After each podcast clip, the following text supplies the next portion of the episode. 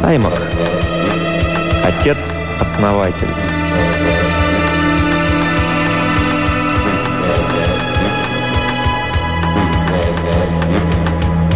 Перед самыми сумерками Уинстон Керби возвращался домой по заросшей вереском пустоши и думал, что природа показывает себя сейчас во всей красе. Солнце медленно погружалось в пурпурную пену облаков, и на низины уже пал серебристый серый туман. Порой ему казалось, что сама вечность прикипла, затаила дыхание. День выдался хороший, и было приятно возвращаться домой, где все уже ждут его, стол накрыт, камин пылает, бутылки откупорены. Как жаль, что никто не составил его компании в прогулке, хотя именно сейчас он рад был этому. Иногда хочется побыть одному. Почти сто лет провел он на борту космического корабля и почти всегда на людях. Но теперь это было позади, и они все шестеро могли поселиться здесь и вести жизнь, о которой мечтали. Прошло всего несколько недель, а планета уже кажется домом. Пройдут годы, и она на самом деле станет их домом, даже более родным, чем Земля. И вот уже в который раз он радовался и удивлялся, как им вообще все удалось. Вероятно, как эта Земля могла выпустить шестерых бессмертных из своих цепких рук. Земля действительно очень нуждалась в своих бессмертных, и то, что не один, а шестеро могли ускользнуть, чтобы начать жить так, как им хочется, было совершенно непостижимым. И все-таки это произошло. «Есть тут что-то странное», — говорил себе Уинстон Керби. Во время своего векового полета от Земли они часто говорили об этом и удивлялись, как все случилось. Помнится, Крэнфорд Адамс был убежден, что это хитрая ловушка, но прошло сто лет, и никакой ловушки в помине нет. Крэнфорд Адамс, пожалуй, ошибался. Уинстон Керби поднялся на вершину небольшого холма и в сгущавшихся сумерках увидел дом. Именно о таком доме он мечтал все эти годы, только такой дом и надо было строить в этом прекрасном крае. Разве что роботы перестарались и сделали его слишком большим. Но он утешал себя. Таковы уж эти роботы. Работящие, добросовестные, услужливые, но порой невыносимо глупые. Он стоял на вершине холма и разглядывал дом. Сколько раз, собравшись за обеденным столом, он и его товарищи обсуждали план будущего дома. Как часто сомневались они в том, насколько точны сведения об этой планете, которую они долго выбирали по кататеке исследований, как боялись, что в действительности она окажется совсем не такой, какой ее описывали. И, наконец, вот оно. Что-то от Харди, что-то из баскервильской собаки, давняя мечта, ставшая явью. Но вот усадьба, во всех окнах горит свет. Темная громада преступ для скота, которые они привезли с собой в корабле в виде замороженных эмбрионов и сейчас поместили в инкубатор. Там равнина, на которой сейчас стоит корабль, проделавший огромный путь. И вдруг на глазах Уинстона Керби прямо над носом корабля загорелась первая яркая звездочка. Корабль и звезда были в точности похожи на традиционную рождественскую свечу. Ликующий от переполнявшего его счастья, Уинстон Керби стал спускаться с холма. В лицо повеяло ночной прохладой. В воздухе стоял знакомый издревле запах вереска. Грешно так радоваться, думал он, но на это есть причина. Летели удачно, сели на планету успешно, и вот он здесь, полновластный хозяин целой планеты, на которой когда-нибудь станет основателем рода и династии. И у него масса времени впереди. Нет нужды торопиться. Впереди, если понадобится целая вечность. И что лучше всего, у него хорошие товарищи. Они будут ждать момента, когда он появится на пороге. Они посмеются и сразу выпьют, потом не спеша пообедают, а позже будут пить бренди перед пылающим камином и разговаривать неторопливо, задушевно, дружелюбно. Именно Разговоры, вернее, чем что бы то ни было, помогли им не потерять рассудка за время векового космического полета. Именно это, их приязнь, согласие по поводу наиболее утонченных сторон человеческой культуры, понимание искусства, любовь к литературе, интерес к философии. И часто шестеро людей могут прожить вместе сотню лет без единой ссоры, без размолвок. Усадьбе они уже ждут его. Свечи зажжены, коктейли готовы, идет беседа, и в комнате тепло от дружелюбия и полного взаимопонимания. Крэнфорд Адамс сидит в большом кресле перед камином, глядит на пламя и думает. Ведь в группе он самый глубокий мыслитель. А Эллен Бербидж стоит, облокотившись на каминную доску и сжимая в руке стакан с блестящими от хорошего настроения глазами. Казетта Миддлтон разговаривает с ним и смеется, потому что она хохотушка. У нее легкий, как у эльфа, нрав и золотистые волосы. Анна Куинс, вероятнее всего, читает, свернувшись в кресле, а Мэри Фойл просто ждет его, радуясь жизни и друзьям. Это товарищи по долгому путешествию. Такие отзывчивые, терпимые и добрые, что и целый век не потускнела красота их дружбы. Подумав о пятерых, которые ждут его, Уинстон Карви против своего обыкновения побежал. Ему страстно захотелось быть с ними, рассказать ему прогулки по пустоши и обсудить некоторые детали совместных планов. Он перешел на шаг. Обычно, ветер с наступлением темноты стал холодным, и Уинстон Керби поднял воротник куртки, чтобы как-то защититься от него. Он подошел к двери и немного постоял на холоде, который раз любуясь массивной деревянной конструкцией и приземистой солидностью здания. Усадьба построена на века, дабы внушить будущему поколению чувство прочности существования. Он нажал на защелку, надавил дверь плечом, и она медленно отворилась. Изнутри пахнуло теплым воздухом. Уинстон Керби вошел в прихожую и закрыл за собой дверь. Сняв шапку и куртку, он стал искать, куда бы их повесить, нарочно топая и шаркая ногами, чтобы дать знать другим о своем возвращении. Но его никто не приветствовал. Не слышно было счастливого смеха. Там, в комнате, царила тишина. Уинстон Керби повернулся так резко, что рукой задел куртку и сорвал ее с крючка. Она шурша упала на пол. Он был побежал, но ноги стали как ватные. Он зашаркал ими, обмирая от страха. Дошел до двери в комнату и остановился, не решаясь от ужаса двинуться дальше. Расставив руки, он вцепился в дверные косяки. В комнате никого не было. Мало того, комната совершенно переменилась. И не просто потому, что исчезли товарищи, исчезла также богатая обстановка комнаты, исчезли ее уют и благородный вид. Не было ни ковров на полу, ни занавесей на окнах, ни картин на стенах. Ничем не украшенный камин сложен из необработанного камня – Мебель, то немногое, что было, примитивное, грубо сколоченное.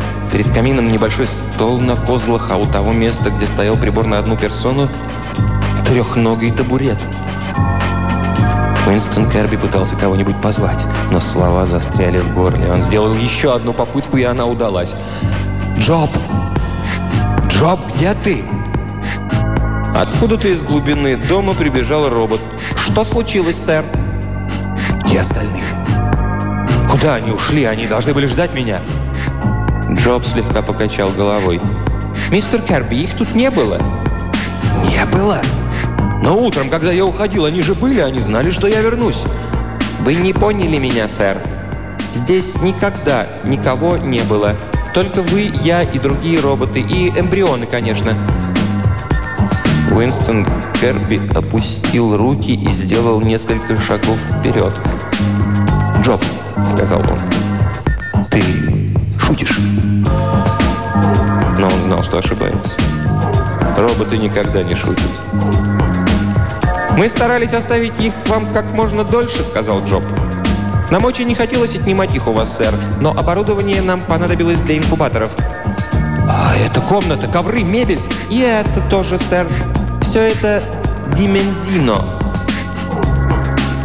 Уинстон Керби медленно подошел к столу, придвинул трехногий табурет и сел. «Димензина?» – переспросил он. «Вы, конечно, помните, что это?» Он поморщился, показывая, что не знает, но кое-что он начал вспоминать, медленно, нехотя пробираясь сквозь туман многих лет забытия. Уинстон Керби не хотел ни вспоминать, ни знать. Он попытался задвинуть все это в темный угол сознания, а это уже было кощунство и предательство. Это было безумие. «Человеческие эмбрионы, — сказал Джоб, — перенесли путешествие хорошо. Из тысячи только три не жизнеспособны». Уинстон Керби потряс головой, словно разгоняя туман, которым заволокло его мозг. «Все инкубаторы установлены в пристройках, сэр», — продолжал Джоб. «Мы ждали сколько могли, а потом забрали оборудование Димензино. Мы дали вам попользоваться им до последней минуты. Было бы легче, сэр, если бы мы могли это сделать постепенно, но не получилось. Или Димензино есть, или его нет». «Разумеется», — с трудом выдавил из себя Уинстон Керби. «Вы очень любезны. Большое спасибо». Он встал, пошатнулся и провел рукой по глазам. «Это невозможно», — сказал. «Этого просто не может быть. Я жил вместе с ними сто лет.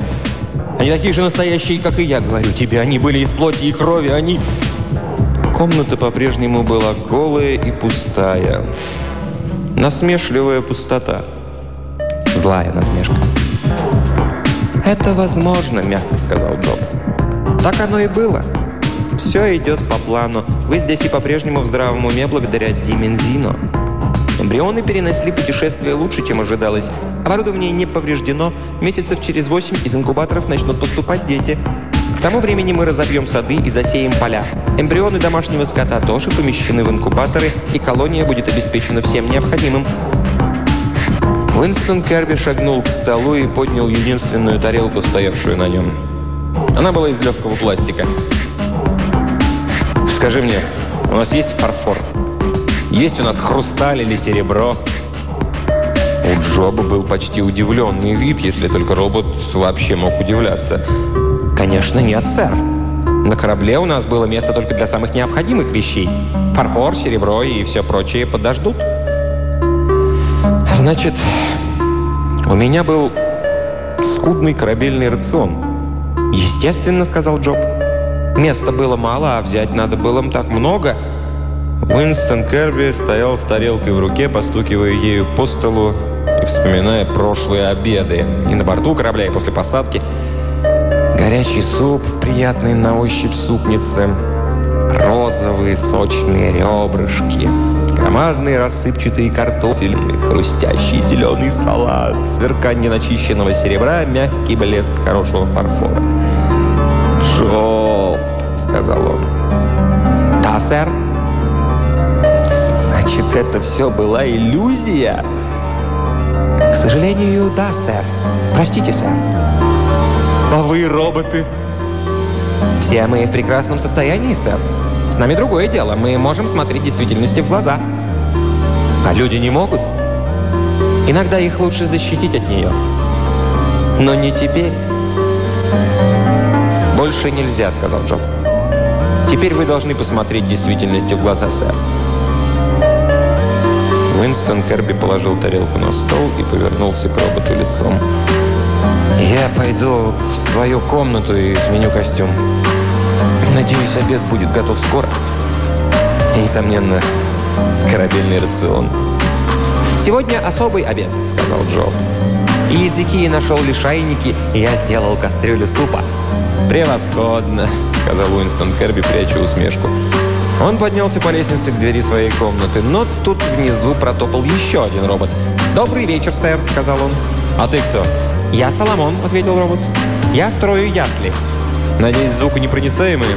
«О, нет, у нас не хватает ни материала, ни времени». «Ладно, продолжайте», — сказал Уинстон Керби и вошел в комнату. Это была вообще не его комната. Вместо большой кровати на четырех ножках, в которой он спал, висела койка — не было ни ковров, ни большого зеркала, ни кресел.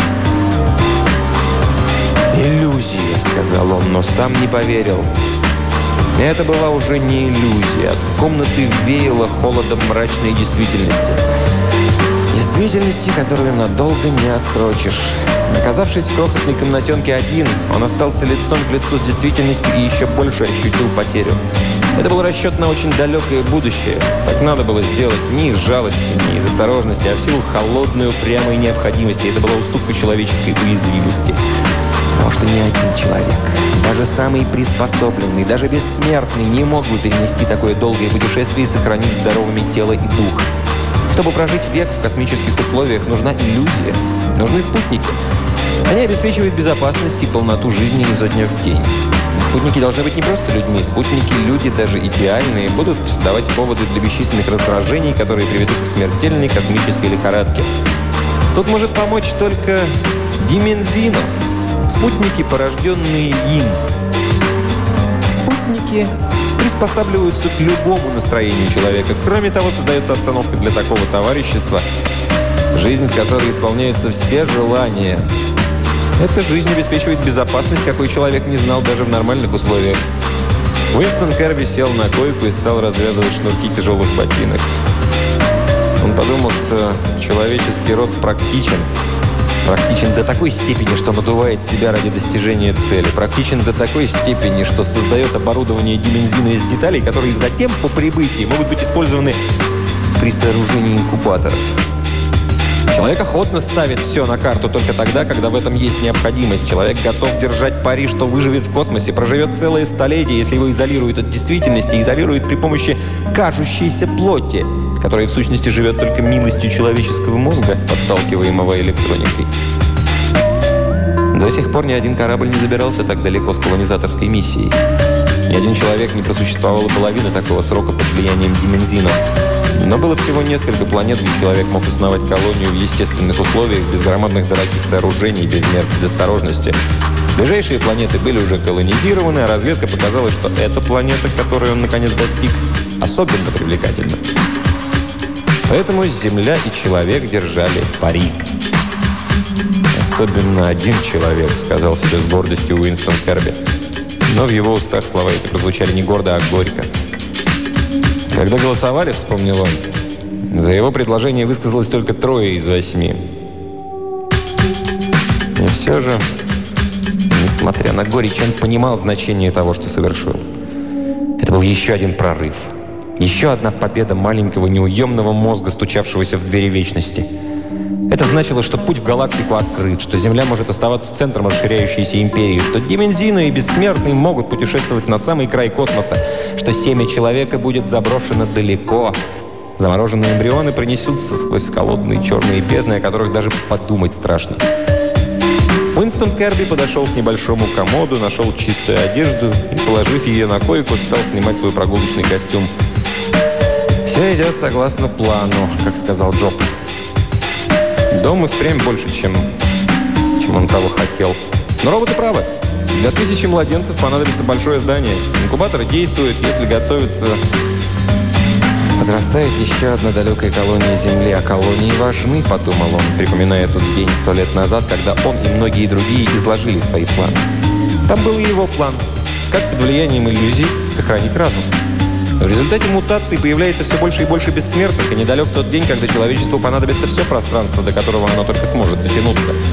И именно появившиеся в результате мутации бессмертные становятся руководителями колоний. Они отправляются в космос в качестве отцов-основателей и в начальной стадии руководят каждой своей колонией, пока она не встанет на ноги. Уинстон Керби знал, что дел хватит на десятки лет, если он будет и отцом, и судьей, и мудрецом, и администратором, своего рода старейшиной совершенно нового племени. Он натянул брюки, сунул ноги в туфли и встал, чтобы заправить рубашку в брюки. И по привычке повернулся к большому зеркалу. И зеркало оказалось на месте. Изумленный, глупо раскрыв рот, он смотрел на собственное отражение, и в зеркале же он увидел, что позади стоят кровать на четырех ножках и кресло. Он круто повернулся.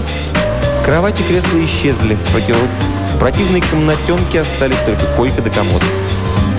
Он медленно присел на край койки и до дрожи стиснул руки. Это неправда. Этого не может быть. Димензина больше нет. Все же оно с ним, оно притаилось в мозгу совсем рядом. Надо только поискать. Найти его оказалось легко. Комната сразу изменилась и стала такой, какой он помнил ее. Большое зеркало, массивная кровать, вот он сидит на ней. Пушистые ковры, сверкающие бары со вкусом подобранные занавеси. Он пытался прогнать видение, просто отыскав в каком-то далеком темном чулане своего сознания воспоминания о том, что он должен прогнать его. Но видение не исчезло. Он делал все новые и новые попытки, но оно не исчезало, и он чувствовал, как желание прогнать видение ускользает из его сознания. «Нет!» – закричал он в ужасе, и ужас сделал свое дело. Уинстон Керби сидел в маленькой голой комнате.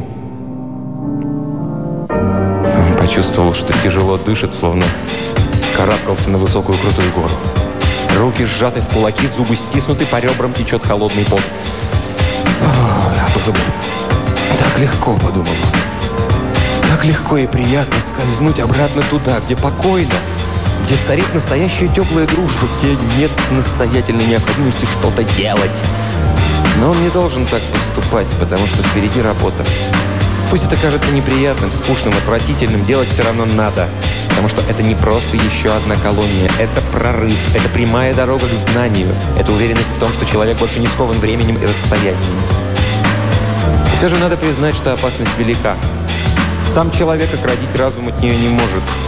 Надо сообщить все клинические симптомы этой болезни, чтобы на Земле ее изучили и нашли какое-нибудь противоядие. Но что это? Побочный эффект деменсина или прямое следствие его – Демензинов всего лишь помогает человеческому мозгу, причем весьма любопытным образом. Создает контролируемые галлюцинации, отражающие исполнение желаний. Вероятно, за сотню лет человеческий мозг так хорошо овладел техникой создания галлюцинаций, что отпала необходимость в демензине. Так, надо во всем разобраться. Он совершил длительную прогулку, и за много часов одиночества иллюзия не потускнела. Нужен был внезапный шок тишины и пустоты, встретивших его вместо ожидаемых теплых приветствий и смеха, чтобы развеять туман иллюзии, который окутывал его многие годы. Даже теперь иллюзия затаилась, действовала на психику, стерегла за каждым углом. Когда она начнет тускнеть? Что надо сделать, чтобы полностью избавиться от нее? Как ликвидировать то, к чему он привыкал целый век? Какова опасность? Может ли сознание преодолеть ее или придется снова невольно уйти от мрачной действительности? Он должен предупредить роботов. Надо поговорить с ними. Предусмотреть какие-нибудь чрезвычайные меры на тот случай, если к нему вернется иллюзия. Предусмотреть решительные действия, если понадобится защитить его против его же воли. Впрочем, хорошо бы выйти из комнаты, спуститься вниз по лестнице и обнаружить, что остальные ждут его вино откупорено, разговор уже начался. «Прекратить!» – закричал Уинстон Керби. Выбросить иллюзию из головы – вот что он должен сделать. Не надо даже думать о ней. Необходимо очень много работать, чтобы не, чтобы не оставалось времени думать. Надо сильно уставать, чтобы валиться в постели и сразу крепко засыпать. Уинстон Керби припомнил, что надо делать. Наблюдать за работой инкубаторов, готовить почву под сады и поля – обслуживать атомные генераторы, заготавливать лес для строительства, исследовать и наносить на карту прилегающую территорию, капитально отремонтировать корабль и послать его с роботами на Землю. Он думал только об этом. Он намечал все новые дела. Он планировал их на многие дни, месяцы и годы вперед и, наконец, почувствовал, что доволен. Он владел собой. Снизу донеслись голоса, и нить размышлений оборвалась. Страх захлестнул его, потом исчез. Вспыхнула радость, и он быстро направился к двери. На лестнице он остановился и взялся рукой за перила. Мозг бил в набат, и радость исчезла. Осталась только печаль, невыносимая, жуткая тоска. Он видел часть нижней комнаты. Он видел, что на полу лежит ковер. Он видел занавеси, картины и одно инкрустированное золотом кресло. Уинстон Керби со стоном повернулся и убежал в свою комнату. Он захлопнул дверь и прислонился к ней спиной. Комната была такой, какой ей и полагалось быть. Голой, бедной, холодной. «Слава Богу!» – подумал он. «Слава Богу!» Снизу донесся крик. «Уинстон, что с вами? Уинстон! Уинстон, идите сюда скорей!» И другой голос. «Уинстон, у нас праздник. На столе молочный поросенок». И еще один голос с яблоком во рту. Он не ответил. Они исчезнут, думал он. Им придется исчезнуть. Но даже когда он подумал это, ему страстно захотелось отворить дверь и броситься вниз по лестнице, туда, где его снова ждал покоя старые друзья. Уинстон Керби почувствовал, что руки его за спиной сжимают дверную ручку так, будто примерзли к ней. Он услышал шаги на лестнице и голоса, счастливые голоса друзей, которые шли за ним.